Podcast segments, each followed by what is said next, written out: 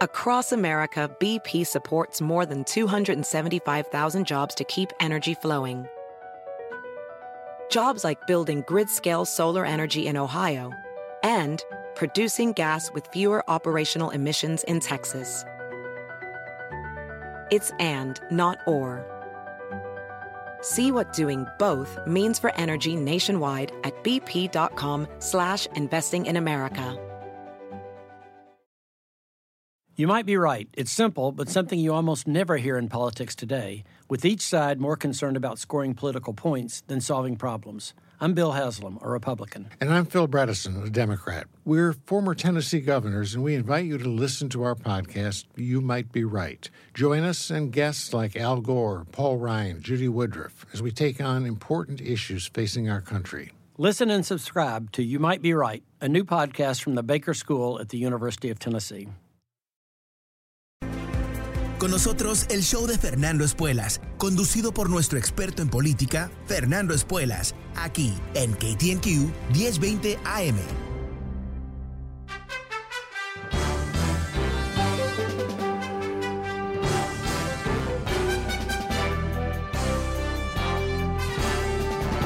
Hola, ¿cómo estás? Soy Fernando Espuelas desde Washington. Muy buenas tardes y gracias por acompañarme. Empezando una nueva semana juntos con un panorama bastante inquieto aquí en Washington. Uh, tremendo tirones para un lado y para el otro. Uh, alrededor de lo que es, eh, bueno, varios eh, esfuerzos de financiar el gobierno, de aprobar un presupuesto, inclusive de mantener el crédito de Estados Unidos vigente, subiendo el famoso techo de la deuda, uh, un concepto medio raro que dice que el, que el, Congreso, aunque es el Congreso que decide eh, gastar dinero, tiene que autoautorizarse de subir cuánto dinero pide prestado cada año. Algo que ahora los republicanos, después de aprobárselo en forma automática a Donald Trump, ahora quieren no aprobarlo para uh, el presidente Biden. Y si te preguntas qué quiere decir esto, en realidad es uh, un arma de fuego, un revólver, inclusive quizás una escopeta a la frente de Estados Unidos. Los republicanos están haciendo lo mismo que hicieron, uh, les trataron de hacer a, Barack Obama, uh, el intento de, de, tomar un rehén. En este caso, el rehén es la economía de Estados Unidos. Bajo ninguna circunstancia no se puede subir el techo de la deuda. Esto es obvio, los republicanos lo saben, todos lo saben. ¿Por qué? ¿Qué, qué es lo que ocurriría si re, los republicanos bloquean y los demócratas dicen, ok, lo bloqueamos? Bueno, eh, caería la economía uh, en un colapso, uh, habría una crisis financiera a través del mundo. Eh, la deuda nacional de Estados Unidos, que es la base de las deudas nacionales de todo el mundo, caería dramáticamente. Sería una especie de suicidio económico que los republicanos brindarían a los estadounidenses. Entonces, no va a pasar. Van a encontrar algún tipo de mecanismo, va a ser duro, va a ser feo, eh, va a tambalear los mercados un poquito. Ya lo hicieron. Eh, esto es lo que ellos hacen.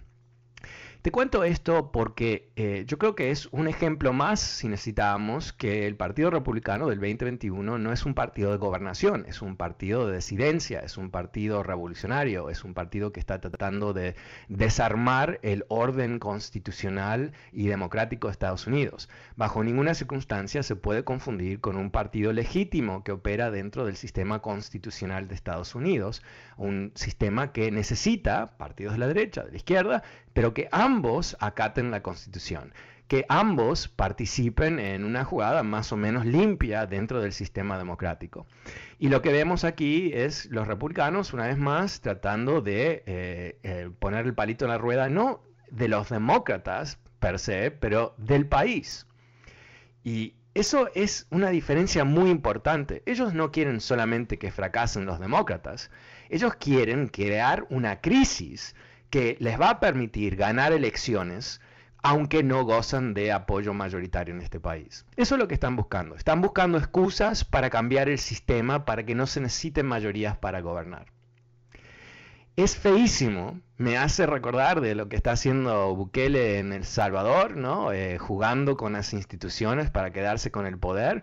Eh, obviamente dos situaciones muy diferentes, pero en América Latina está repleto de historias de gente como los republicanos de Estados Unidos que decidieron avanzar sus propias metas de poder por encima del bienestar de su propio país, que aunque utilizan todo el mensajito y, eh, la canción del patriotismo, en realidad buscan nada más y nada menos que el poder, inclusive cuando no se lo pueden ganar legítimamente y se enfrentan a un partido demócrata que parece, no sé, la, monjita eh, que va a ser santa algún día, ¿no? Que tiene todo limpito, las manos completamente impecables, que no quiere luchar, que eh, piensa que si actúa ah, con cierta agresividad ya no es legítimo.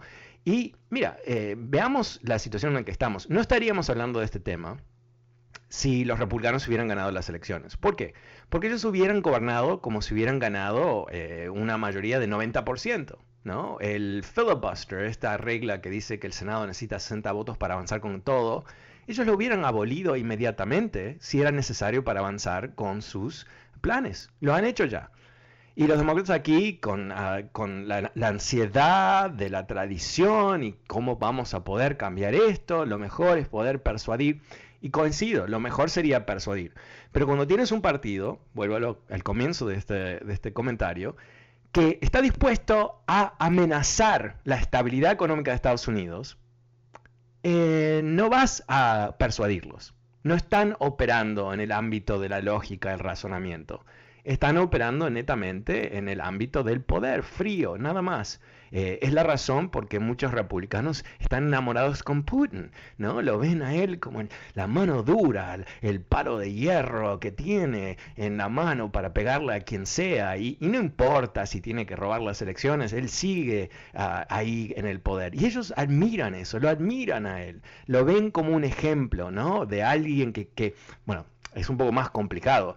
Él, como un buen ah, eh, sucesor de los emperadores rusos, se alió en forma total con la iglesia rusa, que es una de las iglesias más retrógradas de todo el cristianismo, ah, y ellos le dan, le dan a, Putin la validez. Él es, ah, no nos olvidemos que todos los símbolos de Rusia adaptados después del comunismo, son los símbolos del imperio, son los símbolos del emperador, literalmente, no estoy exagerando. Si tú ves la, la, bandera de Rusia es la bandera del zar. Si, ves los símbolos patrios, son los símbolos imperiales. Entonces aquí hay ah, algo que creo que a los republicanos les encanta, ¿no? Esta conexión eh, completamente eh, sin fisuras entre el poder político y el poder religioso. Eso les encanta a ellos porque obviamente eh, ellos imaginan algún tipo de ah, Estados Unidos cristiano, ¿no? donde todos tienen que ser cristianos cristianos como ellos, y, blanquitos, por supuesto, y conservadores, ¿no? Ese es el, gran sueño.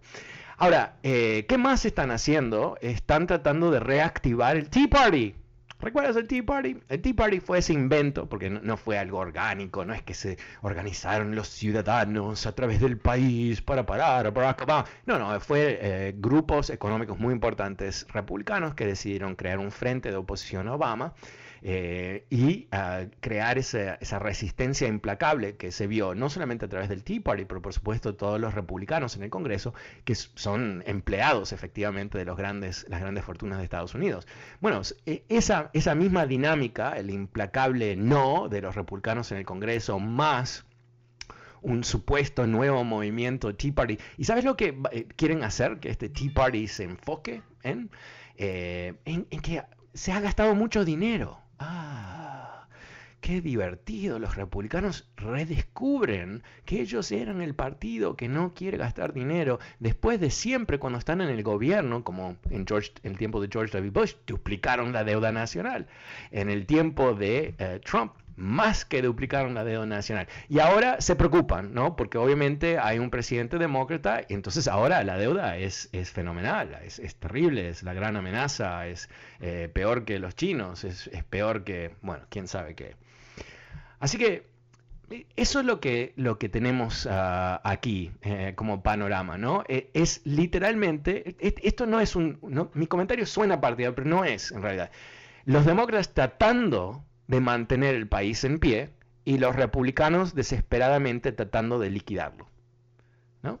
Eh, recordemos quién bloqueó el esfuerzo de investigar el ataque al Capitolio, los republicanos, a quién se opone a, aprobar el, presupuesto nacional, los republicanos, quién se opone a eh, eh, todo tipo de, medidas como una reforma migratoria, como medidas para el, medio ambiente.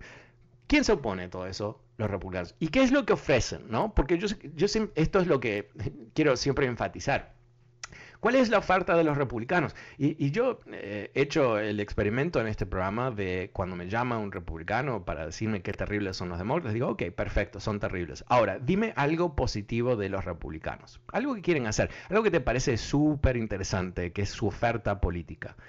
Y hasta ahora no he recibido ningún tipo de respuesta coherente. No, no, no hay ah, una plataforma política que se pueda entender no hay una ideología que une a los republicanos que sea coherente, ¿no? Porque por un lado ser totalmente a favor de los ricos, pero también oponerte a, los niños, oponerte a los estudiantes. o sea, ¿qué ofrecen al menos que tú eres millonario? ¿Qué es lo que te ofrecen?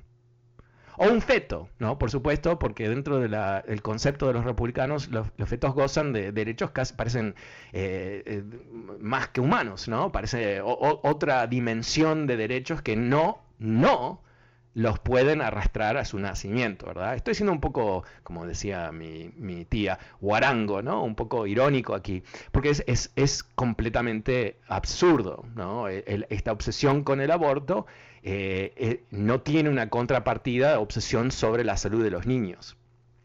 En Alabama, eh, me río un poco porque me, me parece que es, ya no hay un problema con los hospitales del COVID, no hay.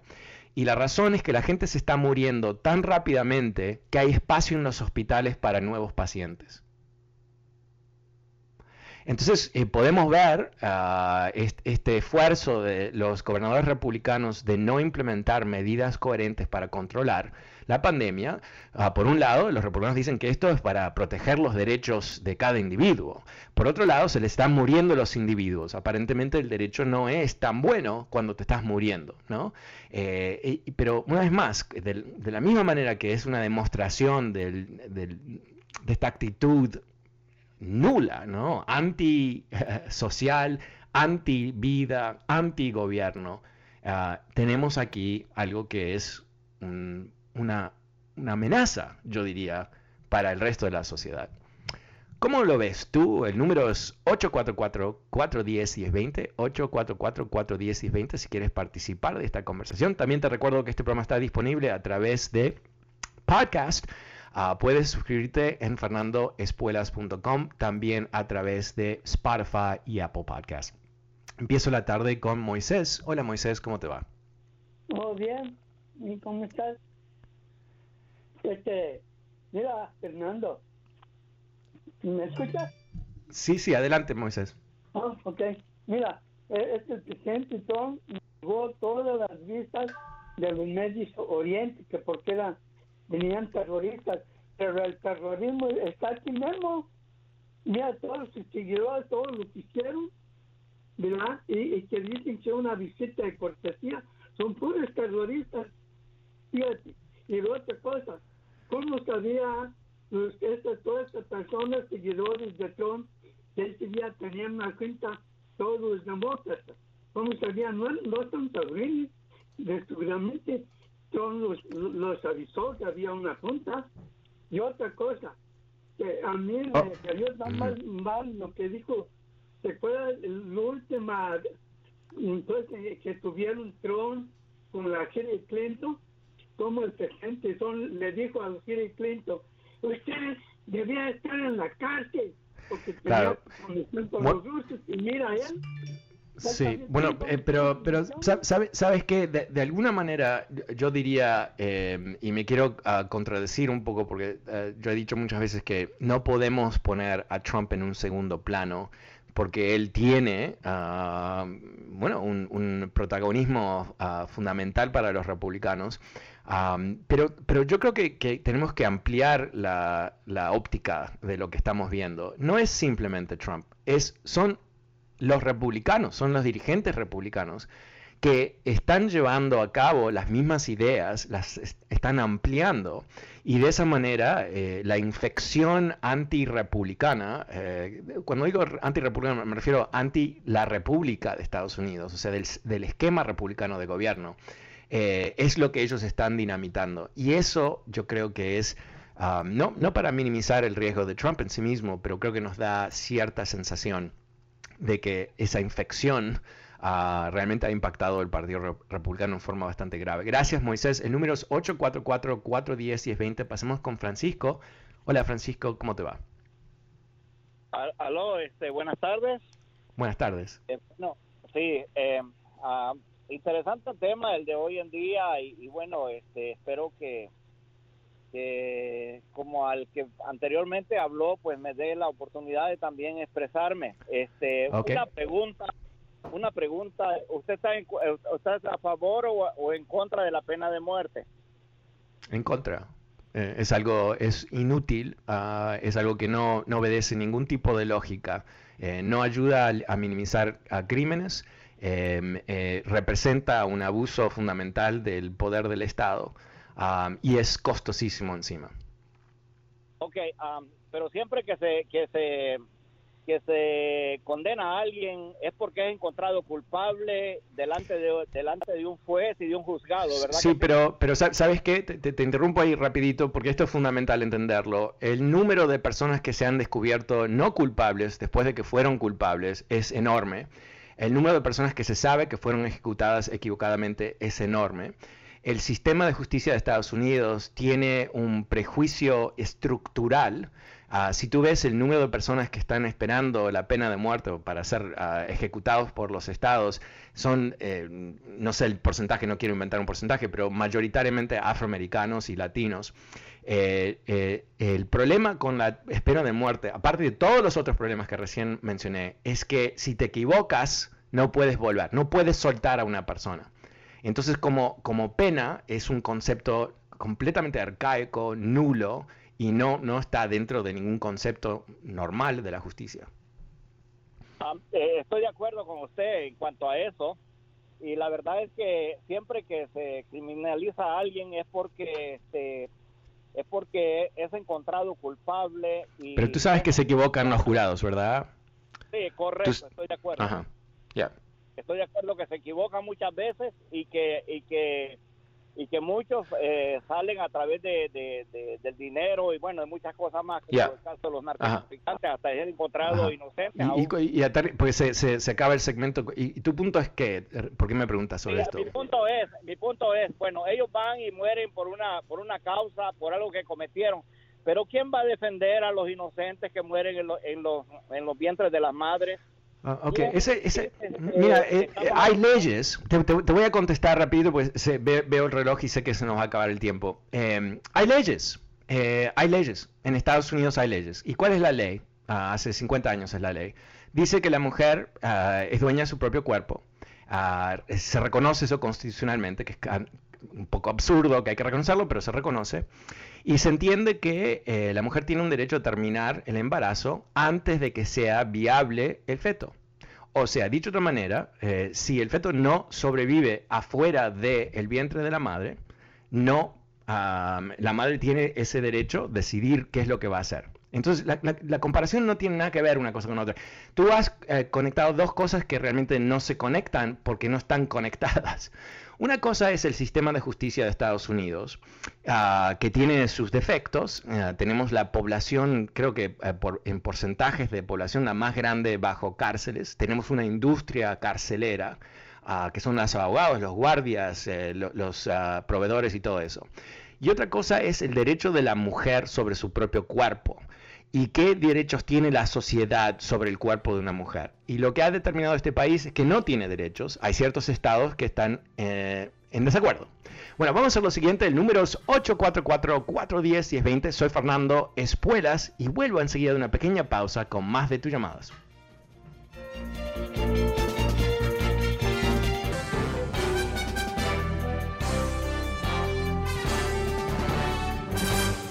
Hola, ¿cómo estás? Soy Fernando Espuelas desde Washington. Muy buenas tardes. Gracias por acompañarme. El número es 844-410-1020. También recordándote que este programa está disponible a través de podcast. Puedes suscribirte gratis en fernandoespuelas.com. Ahora vuelvo a las líneas con Noé. Hola Noé, ¿cómo te va? Buenas tardes. Buenas tardes.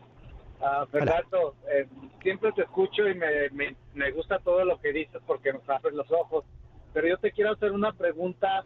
Mientras eh, aquí en Estados Unidos eh, es como una guerra ya entre los, republicanos que quieren el poder, pero ya no están viendo más allá de fuera de este país. Y yo lo que estoy viendo uh, tan grande que está haciendo China para conquistar el mundo poco a poco. Hace poco vi un reportaje cómo está invirtiendo tanto dinero en África y ahora no sé si te diste cuenta de lo que pasó en México, que fue Maduro y que Rusia y, esta, y este China estuvieron ahí presentes felicitándolos, como que se están metiendo más y ya como está aquí en Estados Unidos está la guerra entre los republicanos que quieren aplastar a los a los demócratas, ya como que ya no están viendo más allá de las fronteras y eso para mí me hace muy peligroso todo eso porque antes Estados Unidos era la policía del mundo, pero eso también le convertía a Estados Unidos pero ahora está dejando todo eso, pues, cerrando los ojos a, más allá de la frontera. Y nomás quería saber tú qué opinabas. Gracias. Sí, gracias a ti, Noé. Uh, definitivamente yo creo que eh, se está viendo en el mundo un nivel de inestabilidad en Estados Unidos que nunca, jamás se ha visto, o por lo menos en 100 años se ha visto, uh, desde la Gran Depresión.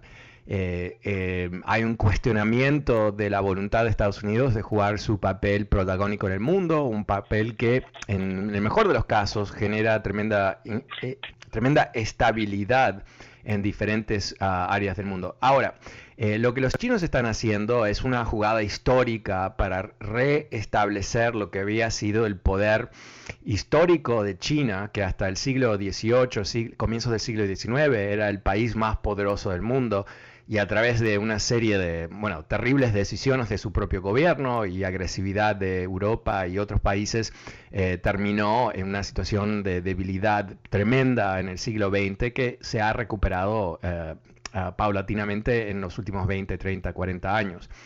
Ah, pero eh, yo creo que, Estados Unidos en este momento tiene que enfocarse en parte no lo puede hacer exclusivamente, en restaurar la estabilidad en este país. Yo creo que es imposible que Estados Unidos sea efectivo en el mundo uh, tratando de ser el gran campeón de la democracia y, los procesos transparentes y, el fin de la corrupción cuando en Estados Unidos eh, tenemos eh, este show, ¿no? Tenemos eh, el expresidente de Estados Unidos que sigue diciendo que le roban las elecciones, eh, tenemos un gran esfuerzo por parte de... Yo creo que lo que debilita mucho Estados Unidos es cuando ven el problema de los gobernadores republicanos, ¿no? el esfuerzo que ellos han hecho para debilitar la respuesta coherente al COVID nos hace parecer como que estamos locos. En el resto del mundo, la gente se está muriendo literalmente por la vacuna. O sea, hacen colas por días para recibir vacunas en, la India, en lugares en África donde no hay suficientes dosis. Eh, nadie entiende lo que está pasando en este país. Por supuesto, en diferentes países hay eh, su franja de, gente despistada, en el mejor de los casos, que, que cuestiona vacunas y todo eso. Pero nadie se esperaba que en Estados Unidos iba a haber un más o menos 30% de la población que por razones netamente de ideología, uh, de identidad partidaria, deciden que prefieren arriesgarse a la muerte que vacunarse porque los expertos dicen que hay que vacunarse.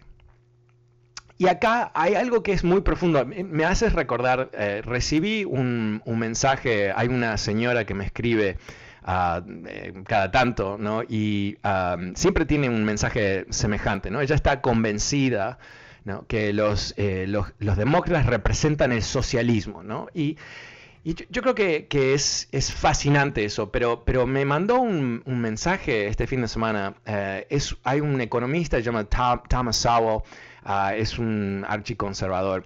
Uh, y ella me manda una cita de él que dice, en una democracia siempre hemos tenido que preocuparnos por la ignorancia de los, de los no educados. hoy tenemos que preocuparnos por la ignorancia de las personas con títulos universitarios. Este es un concepto que es muy potente en el mundo republicano. Es la idea que los elites, ah, las élites, creo que se dice en, inglés, español mejor dicho, eh, no saben lo que están haciendo. Hay que dudar de los expertos, ¿no? Y, tú has visto esto cuando Donald Trump ignoraba a los científicos. Cuando él sugiere inyectar gente con cloro, obviamente eso no salió de una persona que dice, ajá, enfrente a una tremenda pandemia, yo me voy a escudar con expertos médicos, ¿no? ¡Wow! ¡Qué concepto! Porque yo, como Donaldcito Trump, yo no sé nada de la pandemia, no sé nada de cómo funciona la pandemia, y lo mejor que puedo hacer, olvídate la gente, que obviamente le importa un pepino a la gente, pero para mí, para mi reelección, es tener un elenco de super expertos que manejen la pandemia, y si se equivocan, los culpo a ellos. Esto es lo más simple del mundo. ¿Qué es lo que él hace? Decide enfrentarse con Anthony Fauci. ¿Y por qué? ¿Por qué? Por esta idea.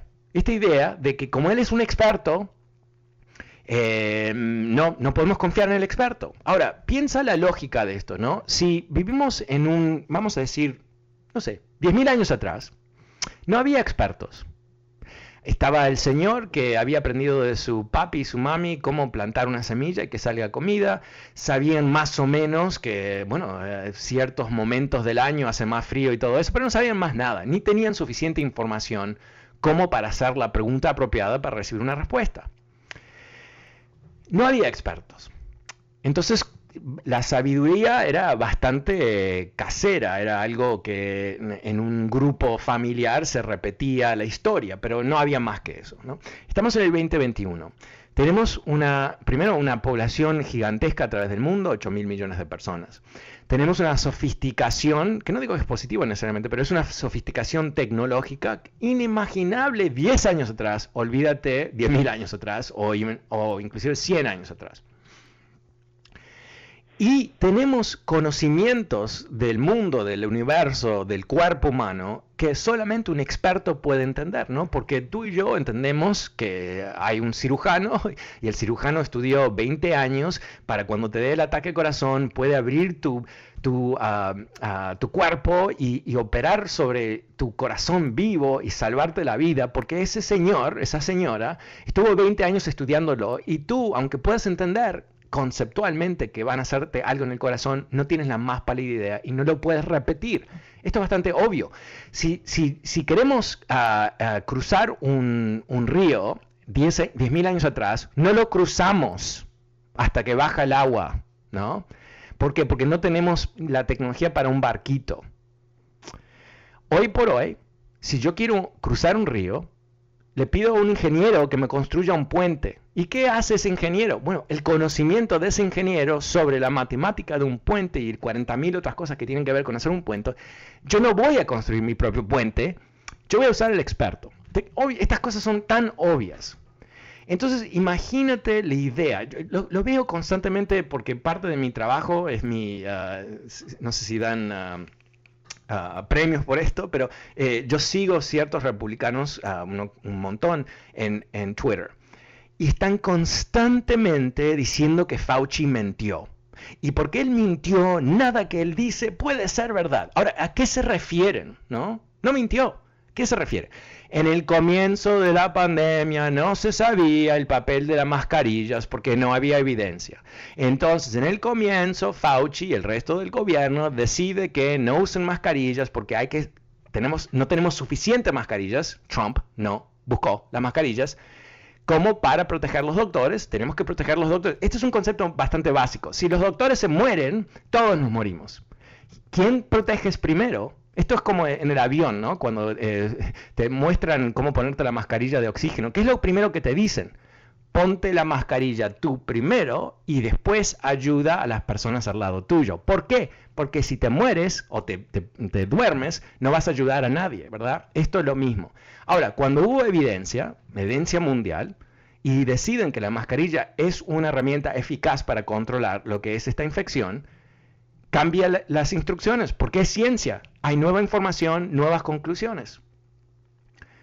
Pero eh, esta gente, anti-experto, anti-intelectual, anti-conocimiento, ah, dice, no, él mintió, ¿no? Es una mentira que él mintió, pero la siguen repitiendo como la manera de decir, ah, ¿ves? Este, hay una frase en inglés, smarty pants, ¿no? Smarty pants es, lo que le dices al, al, muchachito que siempre tiene la respuesta y tiene un cierto orgullo de saberlo y cuando sabe algo te dice, sí, yo lo sabía y tú no, ok, no es algo agradable. Pero eso es lo que ellos quieren hacer la gente pensar, que los expertos no son tan expertos, que si solamente usamos el sentido común, todo va a estar bien, como que con el sentido común yo puedo construir un puente. O con el sentido común, ah, no pasa nada, no necesitamos un cirujano, eh, yo, te, yo te abro el, el, eh, el cuerpo y te saco el corazón, no te preocupes, lo vi en la tele.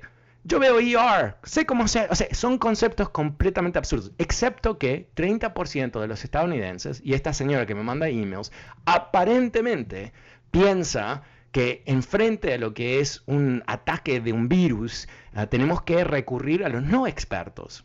A, gente que no sabe, porque la gente que no sabe es tan válida como la gente que sabe. Estos son ideas que derrumban sociedades. Cuando pensamos de ciertas sociedades clásicas que ya no existen, como por ejemplo la, eh, ah, como la sociedad de Egipto antigua, ¿no? parte de lo que ocurrió Uh, Islam, Islam, perdón, me, me, me, me, interrumpí a mí mismo porque Islam era, eh, la cultura de Islam, hasta creo que 1200 más o menos, era la cultura más avanzada del mundo. Matemática, astronomía, medicina y todo eso. sale un emperador muy religioso que decide, no, estos conocimientos van en contra de Dios. Liquidaron a los eh, expertos. No, no exagero, esto es lo que ocurrió. Desde entonces empezó a declinar la civilización, de Islam a tal punto que fue, todos los países de Islam fueron conquistados, no todos, pero casi todos, en el siglo XVIII y XIX y el XX. Eso es lo que pasa cuando una sociedad decide, por razones ideológicas, de abandonar el conocimiento, los expertos. Ahí estamos. Bueno, vamos a lo siguiente, vamos a una pequeñísima pausa, la última pausa del programa. El número es 844-410-1020. Soy Fernando Espuelas desde Washington y vuelvo enseguida con más de tus llamadas.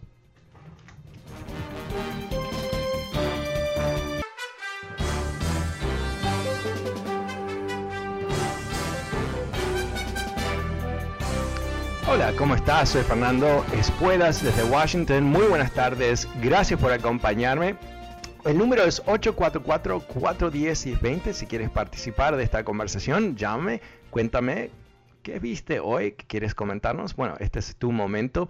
Ahora vuelvo a las líneas con Andrés. Hola Andrés, ¿cómo te va? Eh, gracias Fernando. Buenas tardes. Yo tengo una pregunta, una inquietud para usted.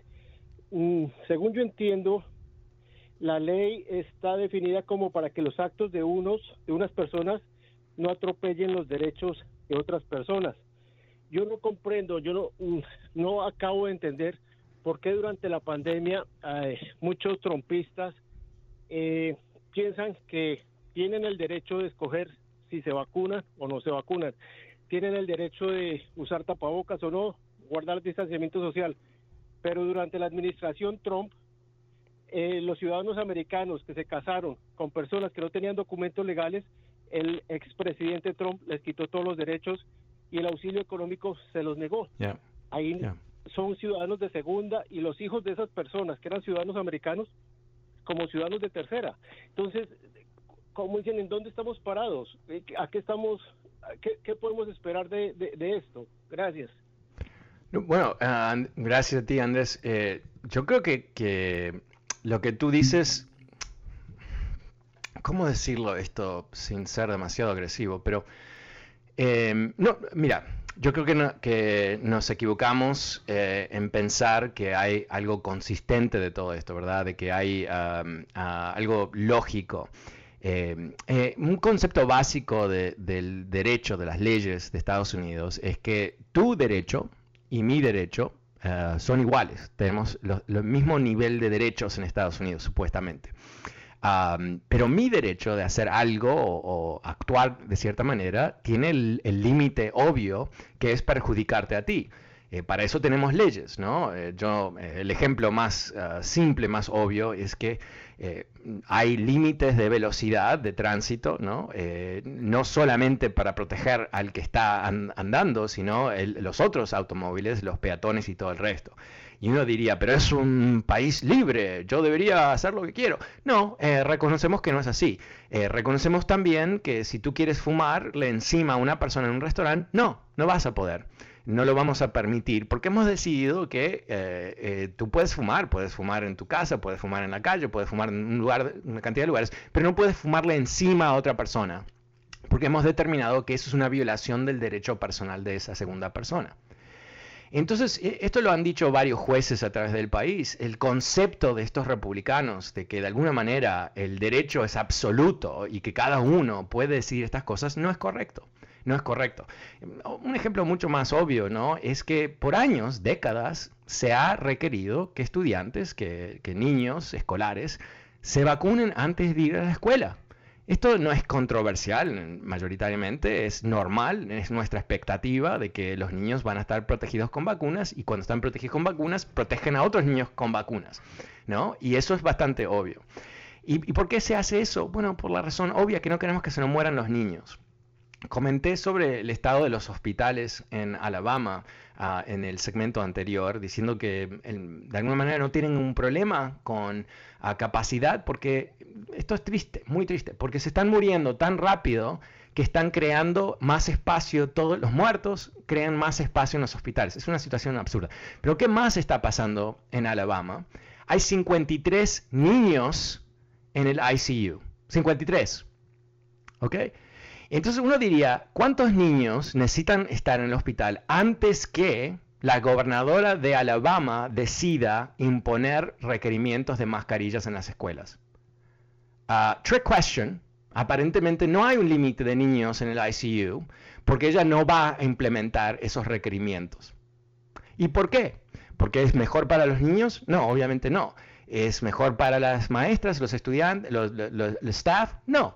Es ideología es eh, el requerimiento de, muchos votantes republicanos que se han convencido de las mentiras de Donald Trump y el resto del elenco que lo acompaña, que las mascarillas son una señal de los liberales. E, esa, esa mentira que ha matado, quién sabe cuánta gente, pero mucha gente, es algo que ellos siguen inclusive después de que el cálculo es que más o menos 670 mil personas han muerto.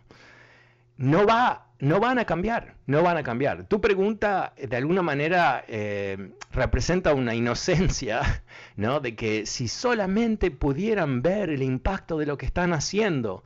Y yo creo que no es así. Mira, eh, una nota en el Washington Post este fin de semana que esa medicina para caballos, que se llama Invertsen algo así, eh, es una medicina que se le da a caballos cuando tienen lombrices eh, alguien en, la locura republicana de los medios de la derecha y todo eso dijo, dijeron que esta es la mejor medicina para el COVID.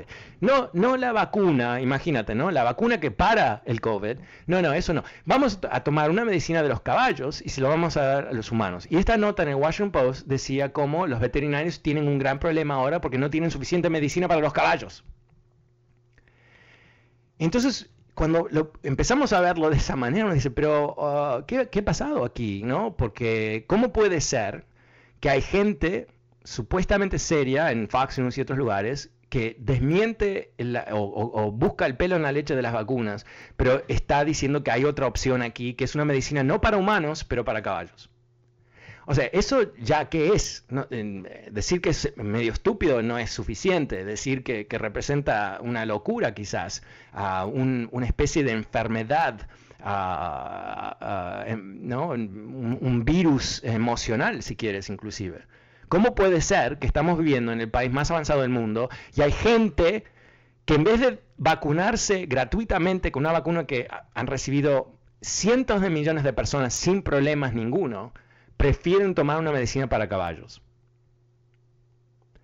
Y, me encantaría poder decir, porque sería simple, no, no porque me, hace sentir mejor, decir, bueno, ¿sabes qué? El 30% de, los estadounidenses tienen ah, un problema eh, intelectual, ¿no? No saben razonar. Eh, le, faltan tres conexiones en, en, la médula que si las tendrían podrían entender que no hay que tomar medicina para caballos.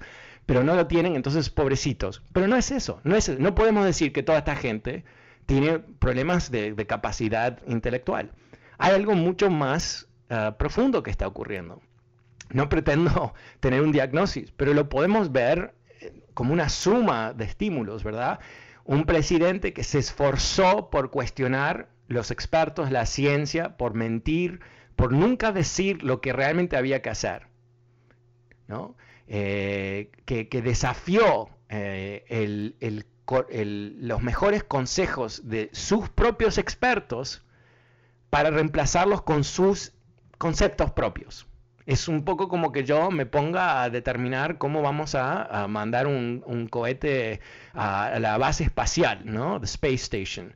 Y basado no en, la ciencia, en lo que dicen los físicos y todo el resto, sino basado en mis feelings.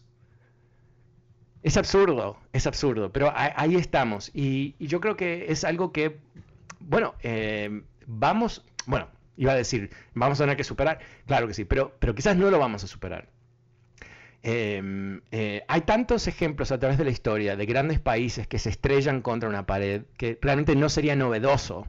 Lo que sería novedoso es que nosotros seríamos ah, autores de ese, terrible ah, choque.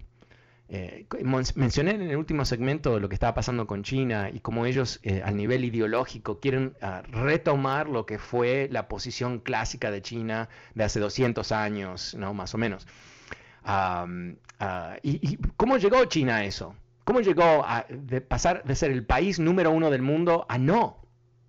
Bueno, eh, tuvieron malos emperadores.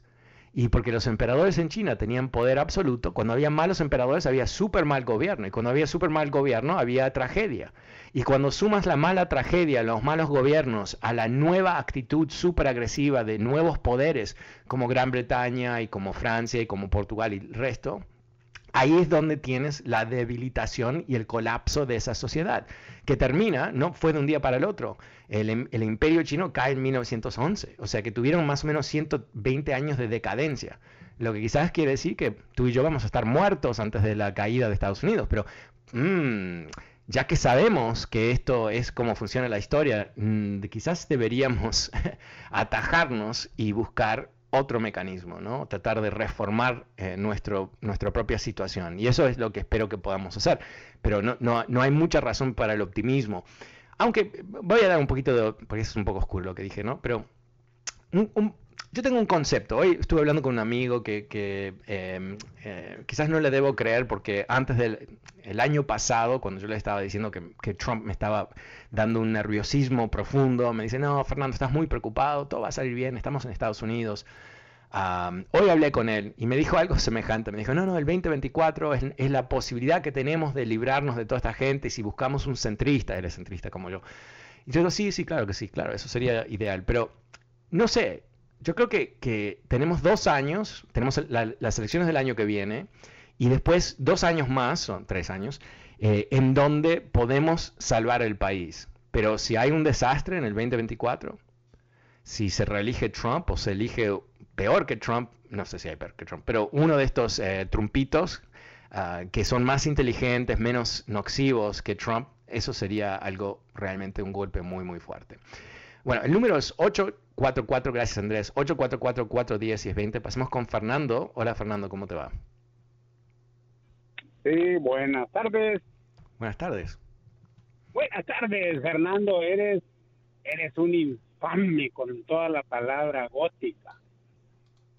ok, un infame. ¿Por qué un infame? Óyeme, uh, tú has tenido en campaña en KTNQ como un hereje de, de, los demócratas. Puras infamias, Oh, oh, ok, aterrízalo, aterriza. ¿Puede ser más específico? Sí, te voy a decir una. Mira, este, recuerdo cuando había campañas entre demócratas y republicanos. Se decían de todo, para allá y para acá, y eres aquí. Ok, está siendo muy general, eh, no, me estás diciendo algo específico. pero cuando uno ganaba, Cuando uno ganaba, el otro se unía a trabajar por los americanos. Uh, ok. Y cada quien se respetaba. Fernando, no, no, puedes, uh, quizás no puedes, y, y, intento la última vez. Sabes, estás hablando en forma tan general que no, no hay ningún contenido detrás de lo que tú dices. Uh, te, te, quiero dar la oportunidad de que me digas algo con un poco de contenido. ¿A qué, a qué te refieres? ok. Eh, eh, sí, obviamente eh, se, mi, mi, pregunta tan sofisticada, aterriza lo que quieres decir, eh, le, le, superó aparentemente. Bueno, pasemos con Marcos. Hola Marcos, ¿cómo te va? Uh, Fernando, buenas tardes. Buenas tardes. Mira que no pude llegar en, en mejor momento mi llamada antes de, de, ese señor que habló, porque yeah. para él va esa pregunta más que todo, porque se cree, parece que es republicano. Mi pregunta es esta eh, desde Bill Clinton para acá, yo estoy en este país de Estados Unidos. Tal vez tú o tus oyentes republicanos que siempre cuestionan tus comentarios, que me digan de ese tiempo para acá, cuándo ha habido una propuesta de ley de los republicanos y que no sea pasada porque la han bloqueado los demócratas.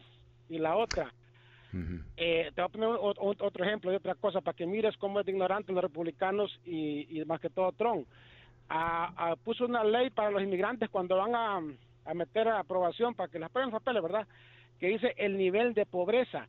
Si no tienes documentos, si no tienes seguro social, ¿cómo vas a probar cuánto ganas? Te voy a poner mi ejemplo. Yo soy troquero, yo gano entre 5 mil a 6 mil al mes. Si yo no tuviese eh, seguro social, ¿tú crees que voy a ganar eso? Entonces, ¿cómo vas a probar tu nivel de pobreza si no tienes seguro social todavía? Mm. cosas ignorantes de los republicanos. Gracias. Bueno, no, no, gracias a ti. No es ignorancia, eh, es a propósito un esfuerzo de eh, parar la migración. O sea, el, el gobierno de Trump uh, eh, no es que estaba tratando de reformar uh, el proceso migratorio, estaba tratando de bloquearlo estaban tratando de lograr que no entre más gente. Por ejemplo, eh, reducieron el número de refugiados que podían entrar a Estados Unidos a cero. ¿No? Hicieron el proceso de ciudadanía más caro y más lento. Eh, bloquearon a nuevos green cards por un periodo de tiempo. Eh, esto es lo que ellos buscaban hacer y si Trump hubiera sido reelecto, hubieran implementado aún más de esas medidas porque eso es lo que eh, es, ofrecían, ofrecían eh, parar eh, la invasión, como ellos le dicen, de principalmente latinos, ¿no? Y, quizás otra gente más, pero latinos en particular. Recordemos que nosotros hemos sido el blanco de los comentarios de Trump y la gente que lo rodea por mucho tiempo. Entonces, eh, yo creo que también no hay que ver que los demócratas no bloquean. No, mira, el bloqueo de un partido versus el otro a cierto nivel es normal y bueno, porque si no tendríamos la locura de solamente un partido haciendo lo que quiere. Y eso tenemos suficiente de eso en los diferentes estados donde hay veces que yo pienso de los demócratas en California están totalmente locos, pero también pienso que los republicanos en Texas están totalmente locos. Así que eh, me gustan mucho más estados balanceados, donde hay un, más competencia entre ambos partidos. Pero a nivel nacional, hay una gran diferencia entre ser la oposición política, que es un papel constitucional legítimo, en donde tú dices, ¿sabes qué? Eh, eh, tú quieres hacer eso, lo que sea eso, y yo no lo quiero hacer, no te voy a apoyar, pero quizás hay algo que podemos hacer juntos, que sea un poquito diferente, ¿no? Ese tipo de, de balance de negociación era completamente habitual. Cuando hablamos de, ¿cuántas veces me ha llamado alguien para decir, sí, porque, eh, porque Ronald Reagan me arregló los papeles? No, no, no, no, Ronald Reagan no te arregló nada. Ronald Reagan y los republicanos en el Congreso trabajaron con la mayoría demócrata para aprobar una reforma migratoria. Y la reforma migratoria que se aprobó no fue el fruto de una persona, ni Ronald Reagan ni Tip O'Neill, sino el fruto de una negociación entre ambos partidos. ¿Y por qué lo hicieron?